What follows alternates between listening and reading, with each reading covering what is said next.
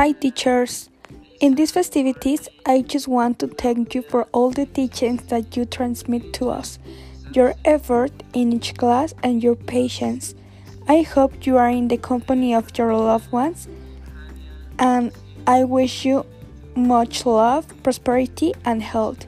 Merry Christmas!